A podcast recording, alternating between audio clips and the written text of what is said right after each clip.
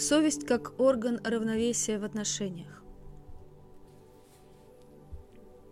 Всякий раз, когда мы вступаем в отношения, нами управляет некое внутреннее чувство, которое автоматически реагирует, когда мы делаем что-то, что может повредить этим отношениям или поставить их под угрозу. То есть, подобно тому, как у нас есть внутренний орган, отвечающий за равновесие, существует и нечто вроде внутреннего органа, отвечающего за системное поведение. Стоит нам потерять равновесие, и неприятное ощущение, возникающее в результате падения, возвращает нас в состояние равновесия. Таким образом, равновесие регулируется ощущениями комфорта и дискомфорта. Когда мы находимся в состоянии равновесия, это приятно. Мы чувствуем себя комфортно. Потеряв равновесие, мы испытываем ощущение дискомфорта, которое указывает нам ту черту, дойдя до которой мы должны остановиться, чтобы не случилось несчастье. Нечто подобное происходит в системах и отношениях. В отношениях имеют силу определенные порядки. Если мы соблюдаем их, то имеем право оставаться в отношениях и испытываем ощущение невиновности и равновесия. Но стоит нам отступить от условий, необходимых для сохранения отношений, и тем самым подвергнуть отношения опасности, как у нас возникают неприятные ощущения, которые срабатывают как рефлекс и заставляют нас повернуть назад. Это воспринимается нами как вина – Ту инстанцию, которая следит за этим подобно органу равновесия, мы называем совестью. Нужно знать, что вину и невиновность мы познаем, как правило, в отношениях. То есть чувство вины связано с другим человеком. Я чувствую себя виноватым, когда делаю что-то, что вредит отношениям с другими и невиновным, когда делают то, что идет отношениям на пользу. Совесть привязывает нас к группе, важной для нашего выживания. Какими бы ни были условия, которые ставит нам эта группа.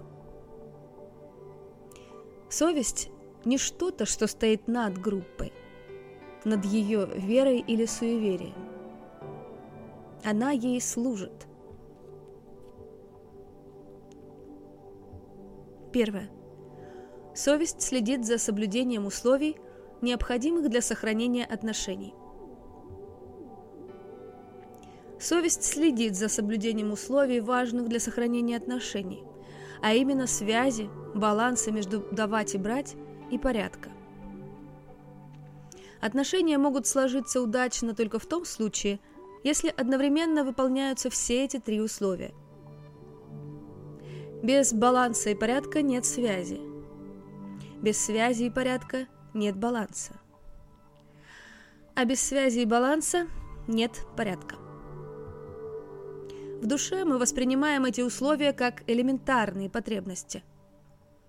Совесть стоит на службе всех трех потребностей, и каждая из них осуществляется при помощи собственного чувства вины и невиновности – Поэтому наш опыт вины различается в зависимости от того, относится ли эта вина к связи, балансу или порядку. Так что мы по-разному ощущаем вину и невиновность в зависимости от той цели и потребности, которой они служат. Совесть и связь.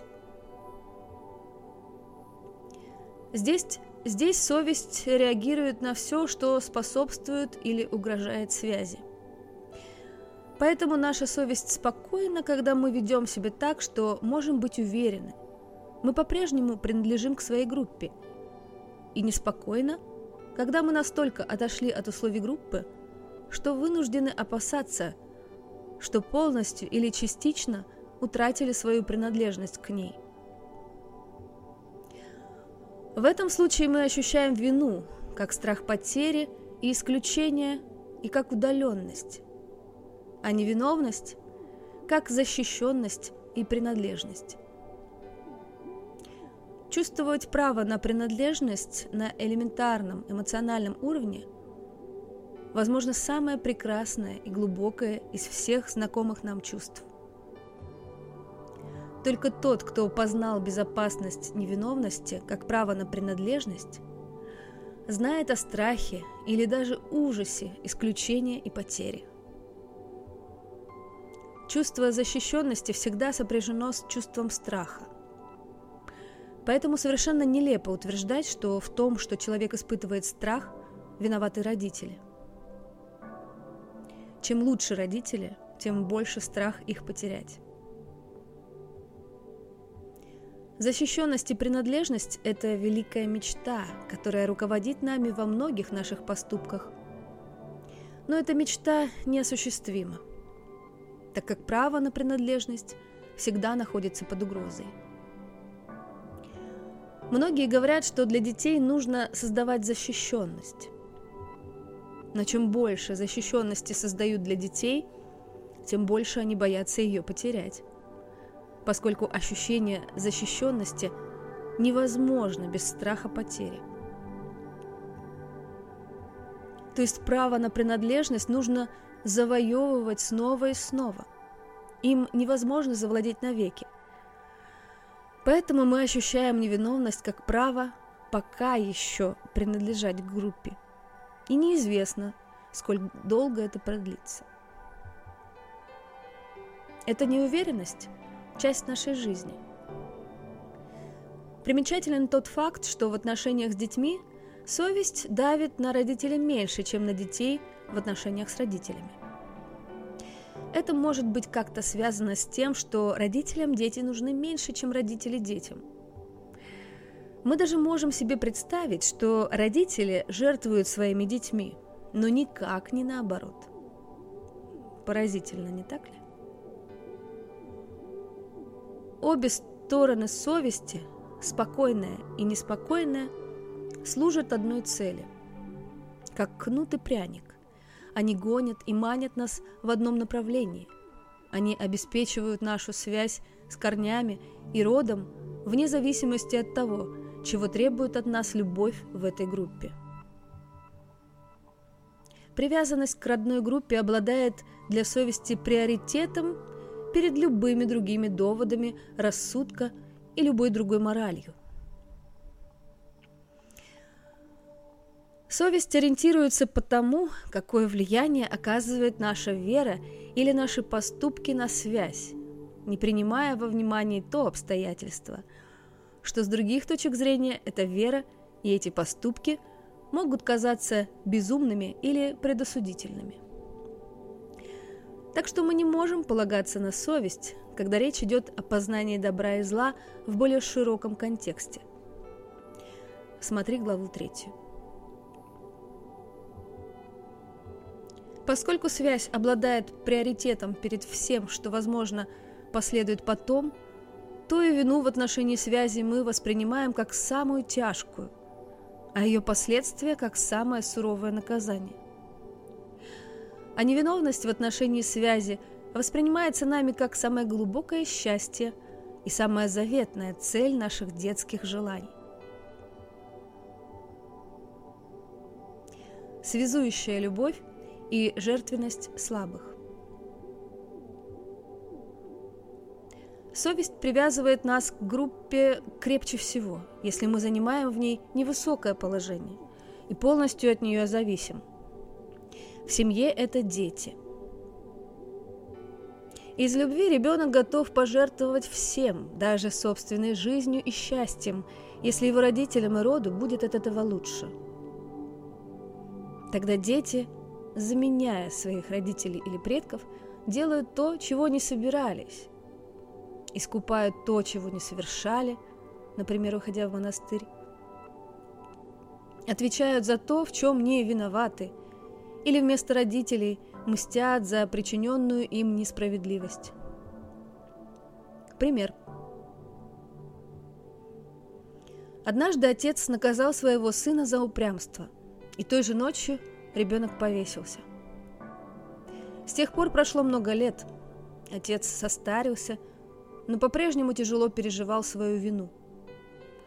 Как-то раз в разговоре с другом он вспомнил, что всего за несколько дней до самоубийства его жена за обедом сказала, что снова беременна. И мальчик словно вне себя выкрикнул. «Боже мой, у нас же совсем нет места!» Отец понял. Ребенок повесился, чтобы снять с родителей эту заботу – он освободил место для другого. Но стоит нам приобрести в группе власть или стать независимыми, как связь ослабевает, и вместе с ней становится тише и голос совести. Но слабые добросовестны, они остаются верными. Они демонстрируют самую самоотверженную отдачу, поскольку они привязаны. На предприятии это работники нижнего звена – в армии обычные солдаты, а в церкви – паства. На благо сильных членов группы они добросовестно рискуют здоровьем, невиновностью, счастьем и жизнью, даже если сильные, прикрываясь высокими целями, бессовестно ими злоупотребляют. Поскольку они остаются во власти своей системы, они могут бесцеремонно использоваться против других систем. Тогда маленькие люди подставляют свою голову за больших и выполняют грязную работу. Это герои на затерянном посту, овцы, идущие за пастухом на бойню, жертвы, платящие по чужим счетам. Совесть и баланс. Так же, как совесть следит за привязанностью к родителям и роду, и управляет ею при помощи собственного чувства вины и невиновности, так она следит и за обменом, регулируя его с помощью другого чувства вины и невиновности. Если говорить о позитивном обмене давать и брать, то чувство вины мы ощущаем как обязательство, а невиновность – как свободу от обязательств. То есть невозможно взять в отрыве от цены. Но если я возвращаю другому ровно столько, сколько получил, то я становлюсь свободен от обязательств. Кто свободен от обязательств, тот чувствует себя легко и свободно, но и связи у него больше нет. Этой свободы может стать еще больше, если давать больше, чем обязан. А в этом случае невиновность ощущается нами как претензия – Таким образом, совесть не только способствует нашей связи друг с другом, но как потребность в восстановлении равновесия, она еще и регулирует обмен внутри отношений и внутри семьи. Невозможно переоценить роль этой динамики в семьях. Совесть и порядок – Когда совесть стоит на службе порядка, то есть правил игры, действующих внутри системы, то вина для нас – это их нарушение и страх наказания, а невиновность – добросовестность и верность. Правила игры в каждой системе свои, и каждый член системы эти правила знает. Если человек их осознает, признает и соблюдает – Система может функционировать, а такой член системы считается безупречным. Кто их нарушает, становится виновным, даже если это отступление от правил не приносит никакого вреда, и никто от этого не страдает. Во имя системы он подвергается наказанию.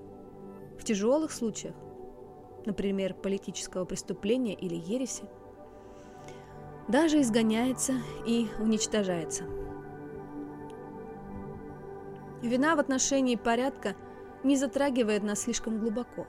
Мы часто позволяем себе этот вид вины, не чувствуя снижения самооценки, даже если знаем, что на нас лежат определенные обязательства или что придется заплатить штраф. Если же мы совершаем проступок в отношении привязанности или баланса – наша самооценка понижается. Так что вина переживается здесь по-разному. Возможно, это связано с тем, что, несмотря на потребность в порядке, в частностях мы в значительной степени вольны решать сами. Кроме того, совесть определяет, что мы имеем право воспринимать, а что нет. Пример. В одной из групп рассказыв... рассказывает врач. Однажды утром ему позвонила сестра и попросила зайти, чтобы обсудить с ним какую-то медицинскую проблему. Он пришел, и они целый час проговорили. Затем он сказал, «Может быть, тебе все-таки лучше сходить к гинекологу?» Она отправилась к гинекологу и родила здорового мальчика. Брат не заметил, что его сестра беременна. Сестра тоже не замечала своей беременности, хотя тоже была врачом. В этой системе было запрещено воспринимать беременность, и даже медицинское образование не помогло им преодолеть этот блок восприятия. Белый медведь Жил-был белый медведь, который ездил везде вместе с цирком. Но хозяева не занимали его в представлениях, он был нужен им только для привлечения посетителей. Поэтому он все время сидел в своем вагончике. Этот вагончик был так тесен, что пройти он мог только два шага вперед и два назад. Потом хозяевам стало жалко белого медведя, и они продали его в зоопарк. Там его поселили в просторном вольере.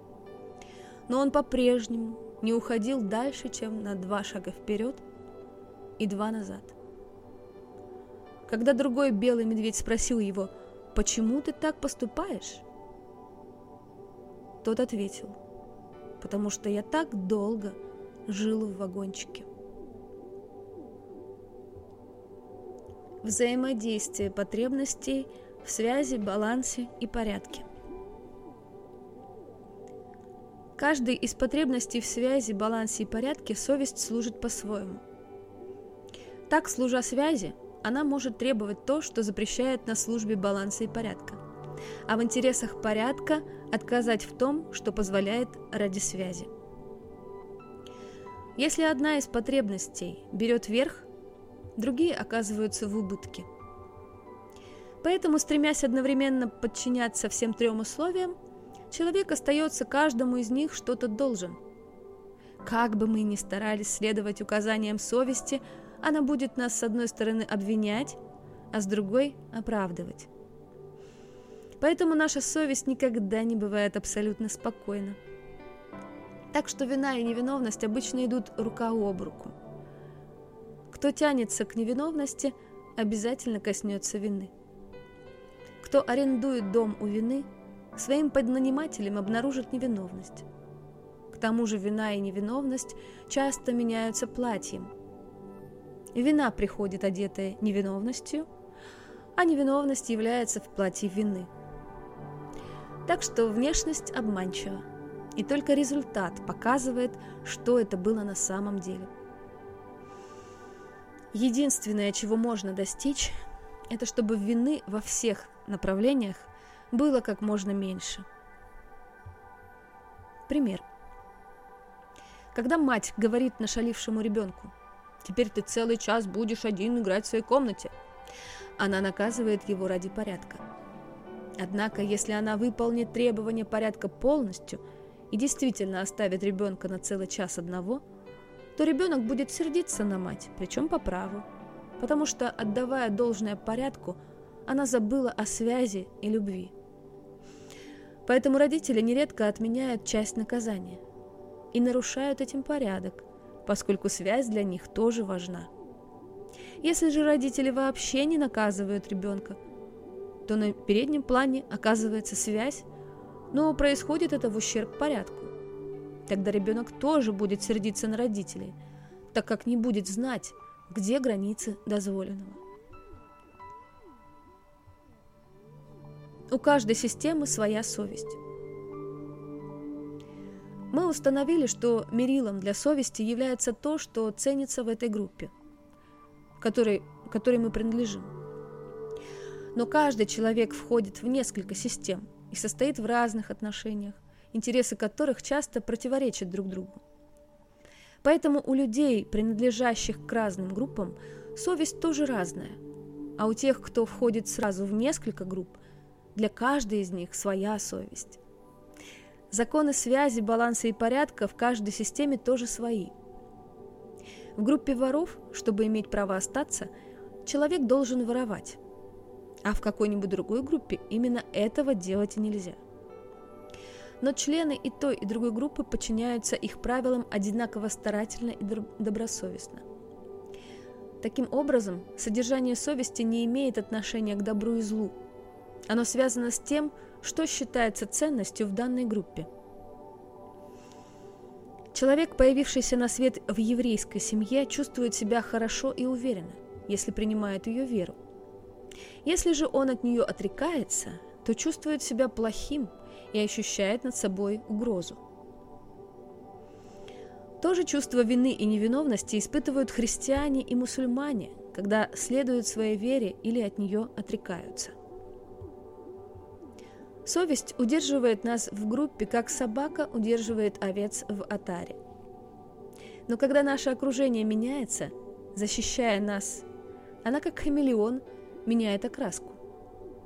Поэтому с матерью у нас одна совесть, с отцом другая, в семье третья, на работе четвертая, в церкви пятая, а за столиком в баре шестая. То, что хорошо для одной системы, может быть вредно для другой. То, что приносит нам невиновность в одной, делает нас виновными в другой. Так за один поступок мы предстаем перед многими судьями – и в то время как один зачитывает наш приговор, другой нас оправдывает.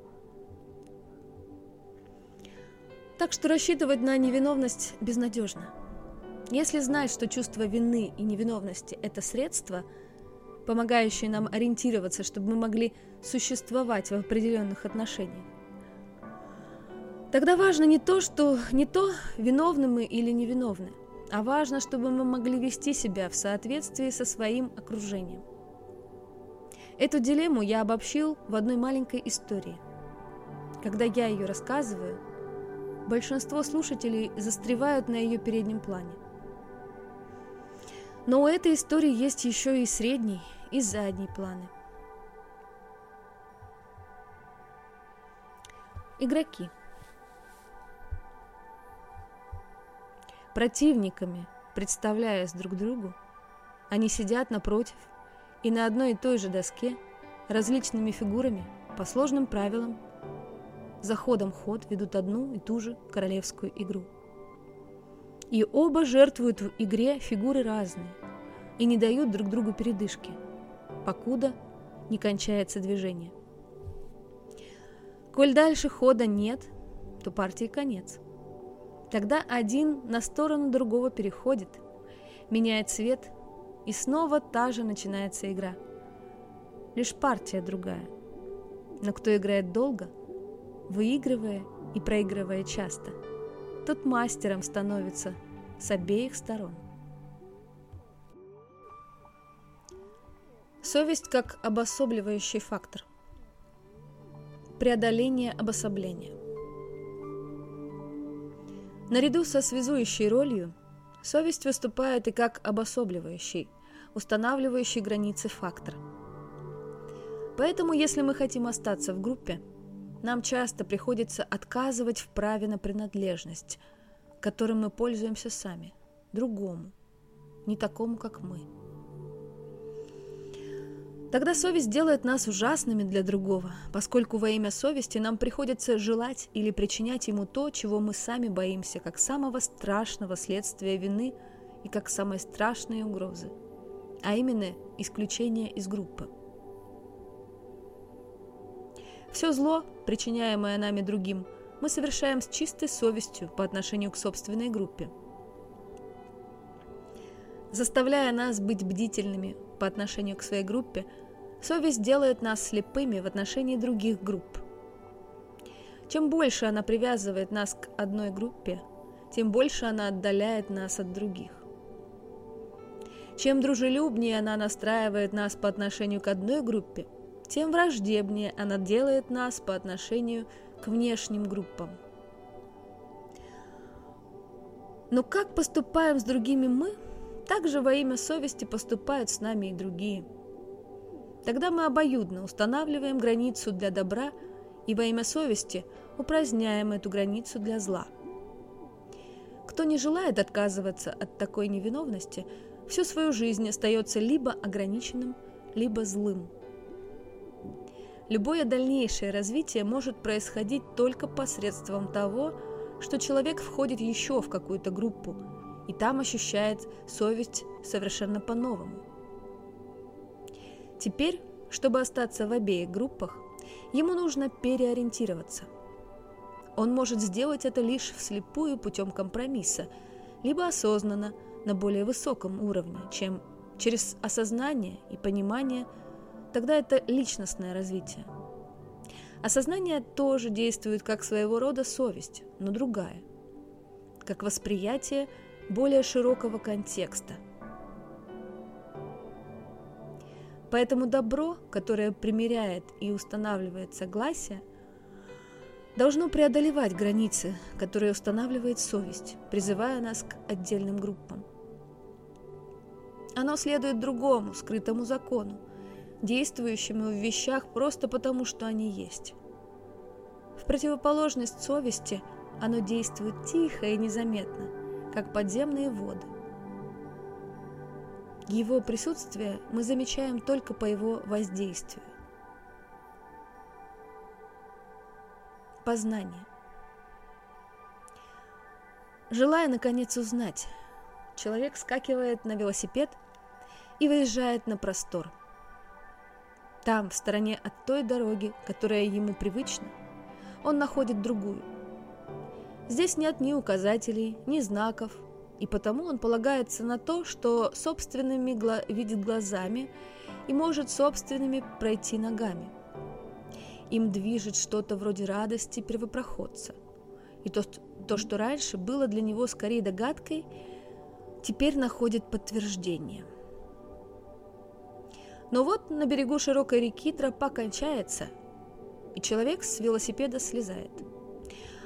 Он знает, чтобы двигаться дальше, ему придется оставить все, что у него с собой на берегу.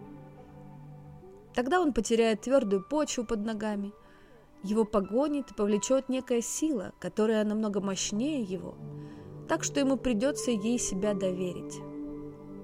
Он не решается и отступает. Теперь на пути к дому он понимает, как мало знает он о том, что помогает, и как трудно рассказать об этом другим.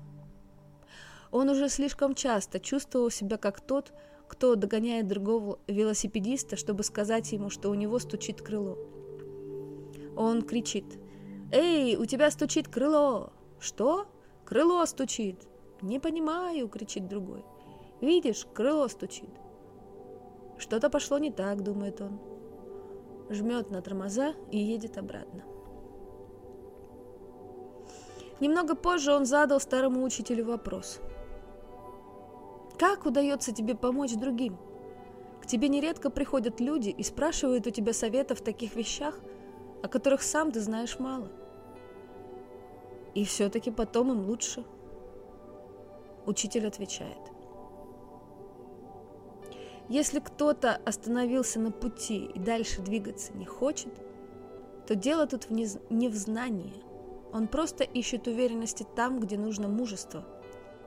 И свободы, где правильное ему уже не оставляет выбора. Так он и движется по кругу. Учитель же не поддается на отговорки и не идет на поводу у внешнего.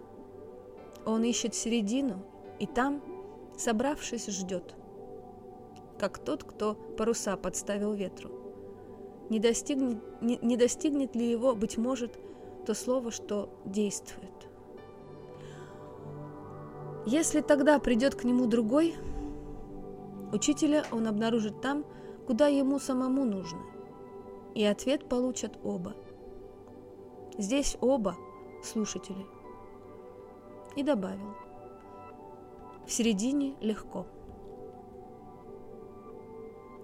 Границы свободы. Вина указывает нам границы того, как далеко мы можем зайти и где нужно повернуть назад, чтобы не утратить право на принадлежность. Пространство внутри этих границ, где я могу свободно передвигаться, не чувствуя вины и не боясь исключения из группы, и есть подлинная свобода. Но эти границы подвижны и не одинаковы. В каждых отношениях это пространство выглядит по-своему. Поэтому самое первое, что происходит в любой группе, это выяснение, где проходит граница.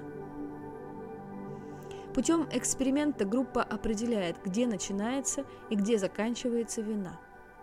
Это, конечно, прекрасно знают учителя – и воспитание строится таким образом, что границы для ребенка становятся все шире и шире.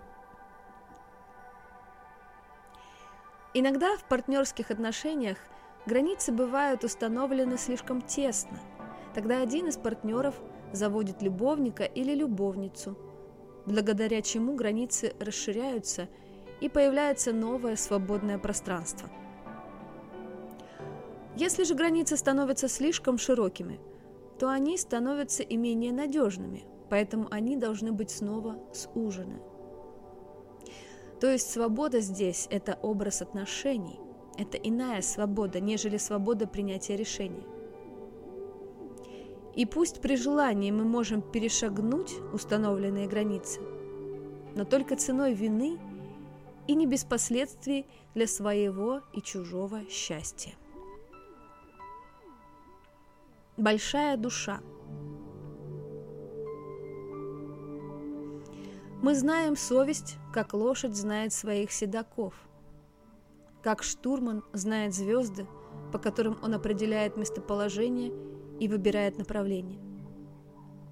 Но, к сожалению, множество всадников едут на лошади, и множество штурманов на корабле ориентируются по множеству звезд.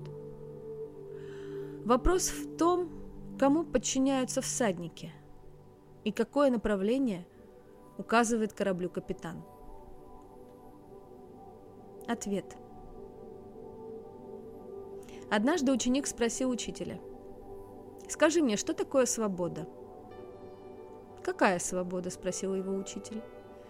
«Первая свобода – это глупость. Она подобна коню, который с громким ржанием сбрасывает седока – но тем крепче хватку он потом почувствует. Вторая свобода – это раскаяние. Оно подобно штурману, который после кораблекрушения остается на обломках, вместо того, чтобы сесть в спасательную шлюпку. Третья свобода – это понимание. Оно приходит после глупости и после раскаяния. Оно подобно былинке, которая, качаясь на ветру, стоит поскольку уступает, уступает там, где слаба. Ученик спросил, «И это все?»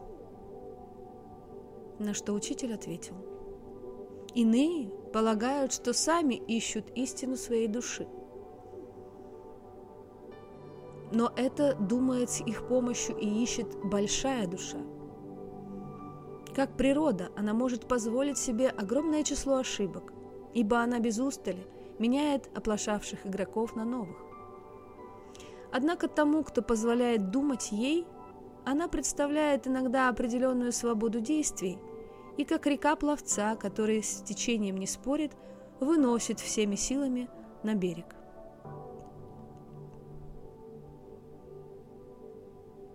Различные порядки любви. Порядки любви согласно которым складываются наши отношения, являются по существу для нас заданными. Отношения одного и того же вида, если они складываются удачно, следуют одному и тому же порядку и строятся по одной и той же модели. Однако противоречия в совести, которые не позволяют нам разобраться в путанице разных чувств, вины и невиновности, мы познаем не только как конфликт потребностей в связи, балансе и порядке. Гораздо интенсивнее мы познаем их в тех разных требованиях, которые предъявляют нам разные отношения и группы. Поэтому если мы переносим на отношения с родом то, что ценилось в отношениях с родителями, мы оказываемся неправы по отношению к роду. А если мы переносим на свободно выбранные союзы то, что имело силу в отношениях с родом, то создаем путаницу и ставим под угрозу свои цели. То есть для отношений ребенка с родителями порядки любви одни, для отношений внутри рода они другие, для отношений в группах со свободно выбранными целями третьи, а для партнерских отношений между мужчиной и женщиной четвертые. Порядки любви для второго брака отличаются от порядков любви для первого.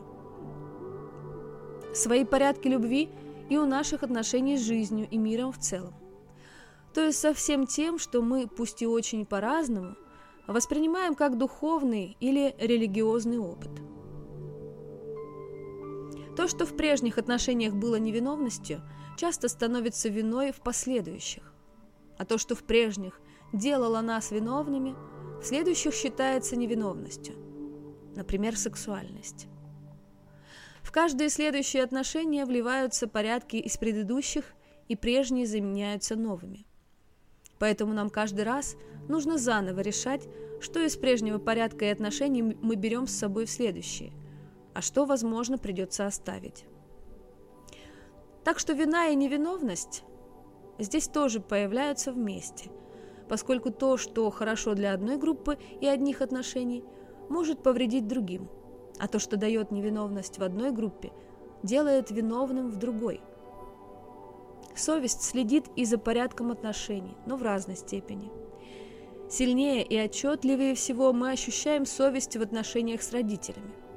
Слабее всего в свободно выбранных союзах. Как другая совесть действует на уровне рода, будет описано ниже. Сначала мы обратимся к отношениям между родителями и детьми, затем к партнерским отношениям и в заключение к отношениям в роду. И под конец мы остановимся на наших попытках отношения к миру в целом.